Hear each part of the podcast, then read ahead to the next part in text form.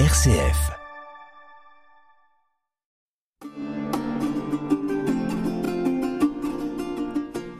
Chers auditeurs de RCF Poitou, bonjour.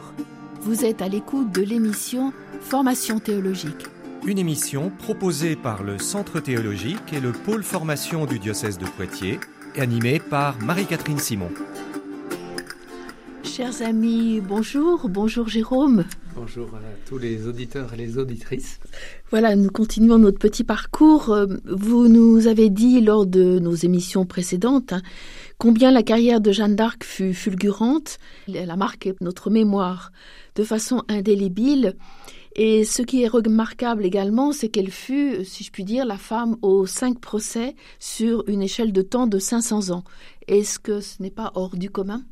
Oui, absolument. Il y a un emboîtement de ces différentes euh, facettes, ce qui est, euh, je crois, un cas unique dans les annales euh, des grands personnages de notre pays.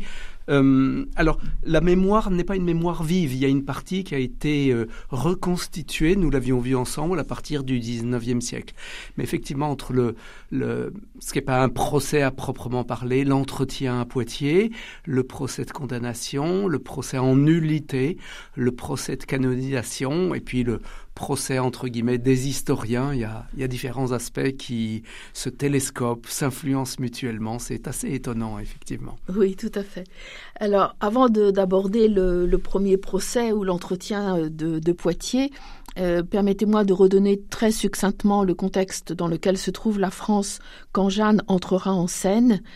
Donc, le roi de France Charles VI est mort le 21 octobre 1422.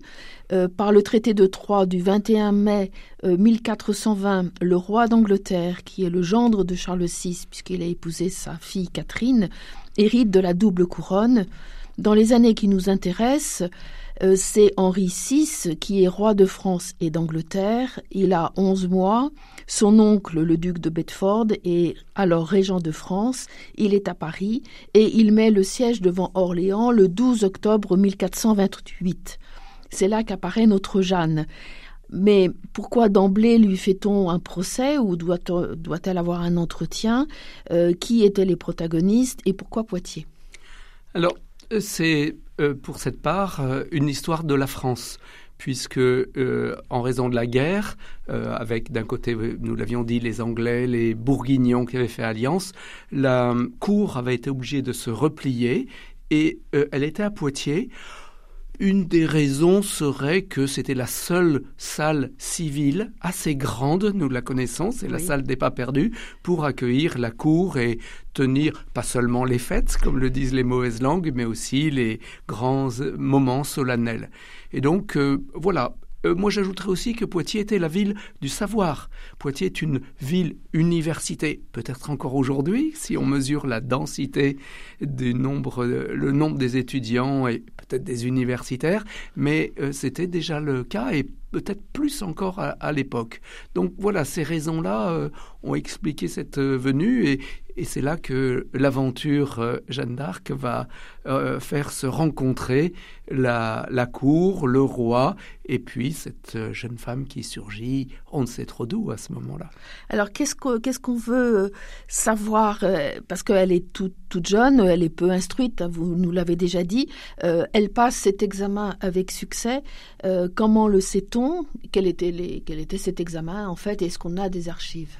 Alors, c'est pas un examen à proprement parler. Hein. J'ai dit c'est un entretien, mais effectivement, on avait demandé à des théologiens, à des euh, hommes cultivés de vérifier si elle avait toute sa raison. Autrement dit, euh, si parmi les personnes, elle n'était pas la seule qui euh, disait avoir des voix, euh, on pouvait lui faire euh, confiance.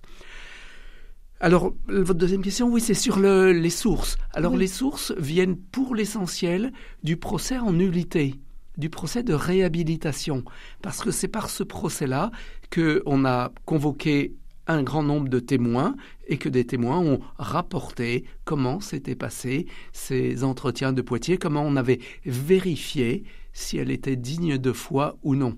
Euh, ça faisait partie justement de d'une sorte de, de justification que recherchait le roi euh, pour la confiance qu'il lui avait accordée. en gros, le mot a souvent été utilisé, elle n'était pas folle.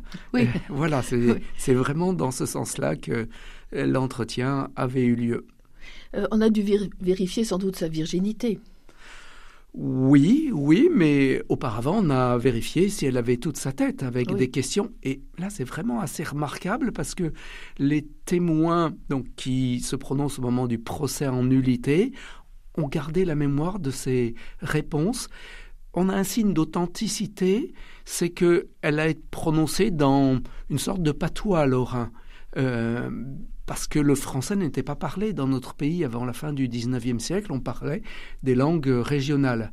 Et on le sait parce que ça a été traduit en latin, et c'est un, euh, latin de cuisine, on dirait. C'est pas un très bon latin, et ceci est un gage d'authenticité. Il y a des, phrases, des, marques qui ont, qui ont frappé, notamment ce a, les réponses qu'elle a fait au frère euh, Seguin, un dominicain. Oui. Alors le deuxième procès, euh, celui sans doute peut-être le plus célèbre, c'est celui de Rouen, celui qui l'amènera au bûcher. Ce procès était un procès en inquisition. Euh, qu'est-ce que cela signifie, un procès en inquisition? Qu'est-ce que c'était? Est-ce que ça existe encore d'ailleurs? Est-ce que la sentence était-elle déjà tenue même dans, dans le procès au départ? Alors, le procès de 1431 euh, effectivement, est menée par l'Église, même si après la, condamnation va être euh, exécutée à, la demande du roi par les, par les Anglais, enfin à la demande même des théologiens. Euh, L'Église n'exécute pas elle-même. Alors, c'est déjà un acte juridique, ce qui est assez remarquable, parce que ce ne sont pas des exécutions sommaires, il y a un certain nombre de personnes, un certain nombre de, de témoins et il y a euh, toute une instruction euh, qui est faite. Euh, le procès est présidé par Pierre Cochon, nous le savons, mais il y a aussi Maître Jean Destiné, qui est le procureur général, Jean de La Fontaine, qui n'est pas le poète, bien entendu, conseiller, commissaire, instructeur. Il y a des greffiers, Guillaume Bois, Manchon, Maître Jean Massieu et l'exécuteur des exploits et des convocations. Au total, 120 personnes vont participer au procès. Donc ça n'est pas rien, c'est pas ça n'est pas une justice sommaire, je dis bien cela parce qu'il y a un raccourci simplificateur sur ce qu'est l'Inquisition. Ben, L'Inquisition, c'est l'ancêtre de notre modernité juridique. C'est-à-dire que ça n'est pas euh, le juge qui prononce sur sa bonne volonté, il y a vraiment des personnes, des, questionnements, une enquête, un procès préparatoire, euh, un interrogatoire. C'est, assez remarquable, assez étonnant hein, quand on lit euh, tous, ces, tous ces textes. Oui, donc c'est pas elle a eu vraiment un procès en bonne et due forme, on dirait aujourd'hui, et il y a une enquête qui a vraiment été diligentée pour, pour cela. Vous, vous, avez cité quelques, quelques protagonistes. Euh, quels, quels, ont été leurs rôles euh, respectifs, en fait, et, quel fut en particulier le, rôle des théologiens de l'Université de, Paris? Alors, déjà, sur le, rôle, c'est l'interrogatoire. Elle est questionnée sur sa vie, sur son départ de Don Rémy, sur euh, chaque étape de sa vie, parce que on, euh, la soupçonne d'être un peu sorcière. Donc, euh, euh, on veut questionner et savoir si elle agit en, en conformité avec ce que réclame l'Église. Il y notamment l'histoire de la mandragore, etc. et on essaye de la coincer un petit peu. Et là aussi, ce qui est frappant, c'est de voir une, une certaine simplicité, moi je dirais une fraîcheur aussi. Elle n'a jamais voulu démentir ce qu'elle avait déjà dit. Euh, parfois, elle a renvoyé à, à, eux-mêmes ce que lui posaient comme question les, les, enquêteurs. Et euh, il y a euh, même des, des pardon, admonitions où on veut lui, lui faire renier ce qu'elle a dit et, et, toujours elle dit qu'elle agit en conformité avec l'Église. Et si elle ne suivait pas ce qu'elle avait dit dès le début, elle euh, n'était pas euh, conforme à ce que ses voix, ce que Dieu, ce que l'Église, pour elle, ça va ensemble, lui, lui demandait. Oui, donc euh, Elle, n'avait pas d'avocat. Alors, euh, pas d'avocat au, sens euh, actuel du terme, mais il y a tout de même des, des, hommes qui sont plus favorables à elle, et puis il y a ceux qui, qui sont plus des, des accusateurs. Et euh, quand on compare les actes du procès, alors je ne suis pas juriste, mais il y a des études qui ont été faites par des juristes, euh, dont d'ailleurs des juristes euh, poitevins, il y a tout de même une, une, propension à, à vouloir mettre en place une, une accusation, alors que le procès de réhabilitation aurait été beaucoup euh, plus mené avec une méthodologie et euh, une sorte de, clarté dans la volonté de, de prouver la nullité. Parce que là, il y a, peut-être quand même parfois un procès à charge? Alors, ce procès fut très long quand même. Euh, donc, Jeanne était en gros toute seule face à ses juges. La sentence d'hérésie ne fut fut sans surprise, mais euh, quelles répercussions politiques et religieuses pouvait avoir cette sentence? On a un petit peu parlé déjà, mais... Oui, alors les, les répercussions, mais, en fait, c'est encore une... On est dans la fin du Moyen Âge et l'on croit aux signes merveilleux. Mm. Et d'ailleurs, euh, la réussite de Jeanne d'Arc est prise comme un signe de la providence euh, en faveur de, la France ou en faveur de ce roi de Bourges, hein, comme euh, disait la formule un petit peu méprisante. Mhm. Donc euh, l'enjeu, c'est de peut-être retourner le sort des armes. prouver que, que Jeanne d'Arc ne réussira pas sa, sa mission, même s'il a aussi dans les actes, hein, quelle était sa mission exacte. Il y a plusieurs hypothèses parce qu'elle s'est exprimée à plusieurs reprises sur cette question-là. Alors, dans notre émission précédente, nous avons évoqué le, troisième procès, celui de la réhabilitation de Jeanne et le rôle ambigu de, Charles VII. Mais euh, ce procès en réhabilitation était-il aussi un procès en inquisition, un procès d'inquisition, et euh, qui finalement avait autorité pour casser le premier procès? Hum, Alors, je ne sais pas si c'est exactement la forme d'inquisition, puisqu'elle n'est plus là par définition.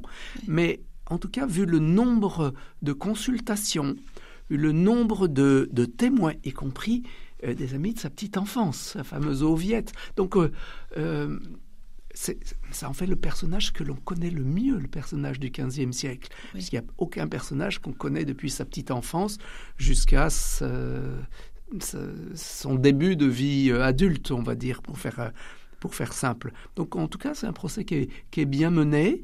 Euh, on consulte les théologiens, on a les mémoires des théologiens, on va euh, avoir du coup un certain nombre de documents. Et à la différence du précédent, euh, on a les actes originaux. Le précédent, ça a été reconstitué, sans doute avec assez de fiabilité, mais on n'a que des documents de seconde main. Parce que là, c'est là aussi assez remarquable de, de voir que euh, les documents qui ont été collectés sont, entre nos mains. Enfin, plus nous maintenant, mais en tout cas, on a le, texte qui est certifié, authentique, et que certains ont eu entre les mains. Et ceci peut nous permettre à la fois de comprendre ce qu'avait été la condamnation, parce que c'est un procès en nullité. Oui, donc on l'a appelé réhabilitation, mais voilà, on annule la sentence euh, qui avait été euh, édictée par euh, le procès de Rouen. Oui, donc c'est encore plus fort finalement. oui, parce qu'on étudie le droit, la procédure, et on dit que c'est nul et non avenu. Oui, donc, mais bon, elle y a laissé. enfin, ça, finalement, on peut le, enfin, le procès en nullité ne, enfin, la réhabilite, mais ça ça change rien peut-être quand même pour elle malgré tout forcément. Euh, qui avait autorité alors pour, pour briser ce, ce, ce, premier procès? Est-ce que ça devait passer par le pape ou est-ce que...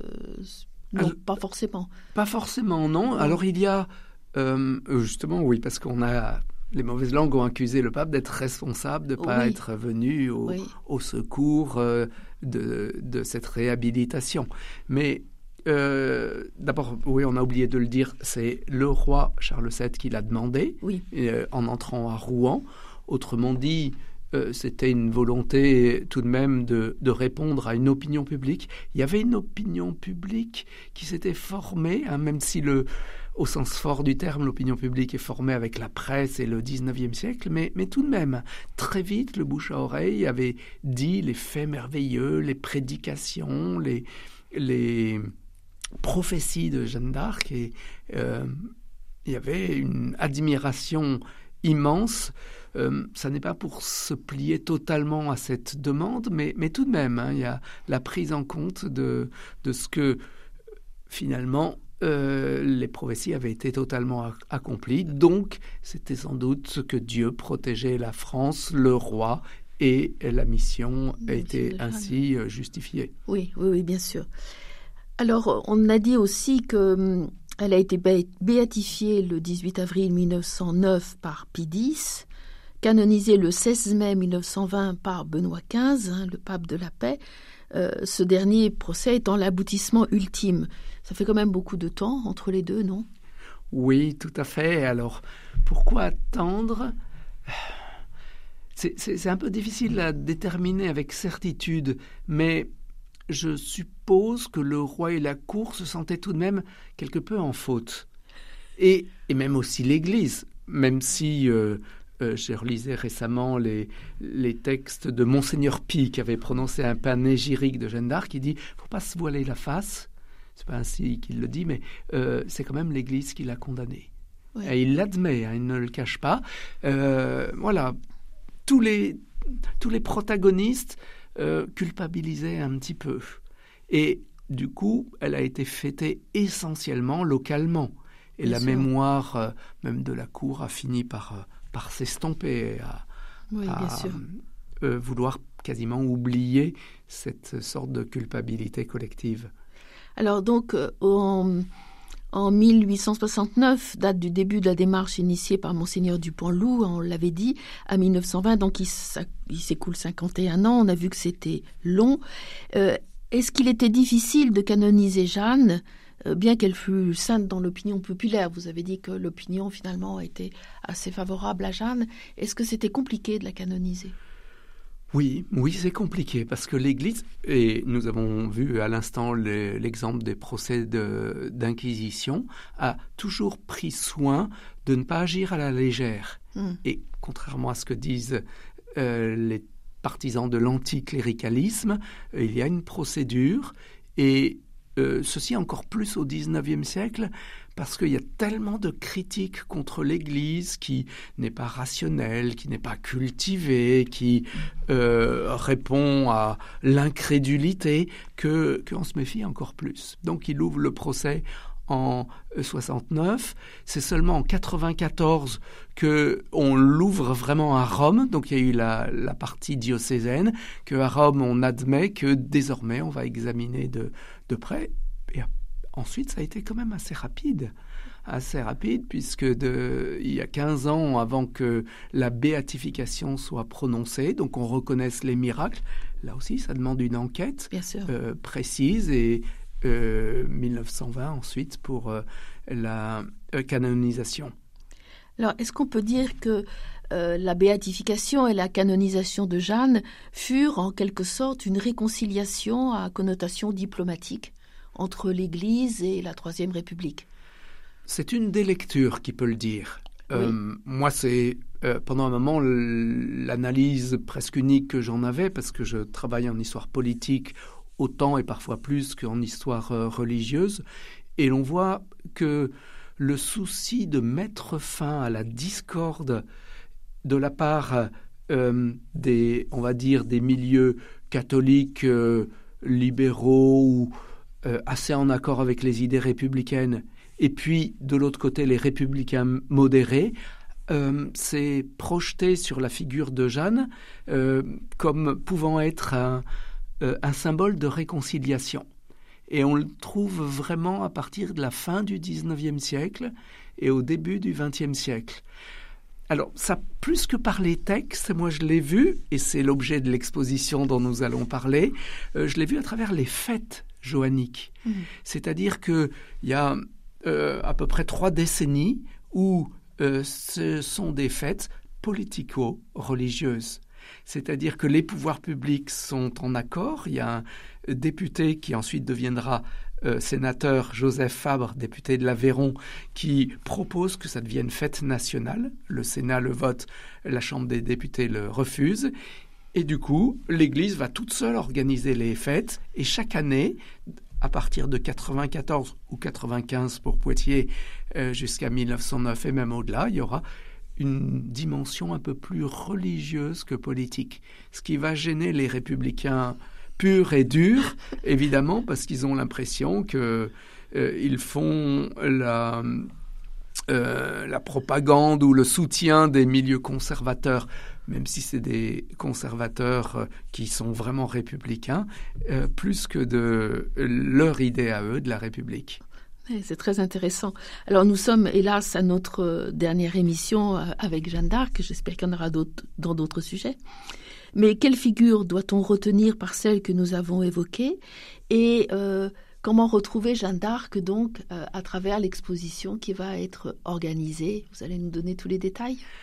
Voilà, alors nous avons, alors c'était la demande des, des, archives départementales dans le cadre d'un cycle euh, sur le Moyen Âge, pas très original à Poitiers puisque nous sommes la ville du, du Moyen Âge. Et on m'a demandé justement de voir comment le Moyen Âge avait été réinterprété, comment il avait eu une place importante et différente dans notre euh, société. Euh, depuis, disons, le romantisme jusqu'à 1940. Et moi, je m'interdis pas d'ailleurs d'aller parfois jusqu'à aujourd'hui.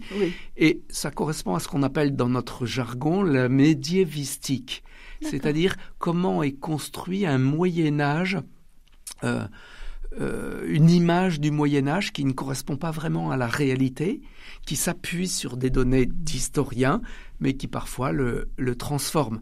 Euh, c'est par exemple ce qu'on appelle le style troubadour dans l'architecture, avec des, des, échauguettes, des oubliettes, des belles princesses, etc.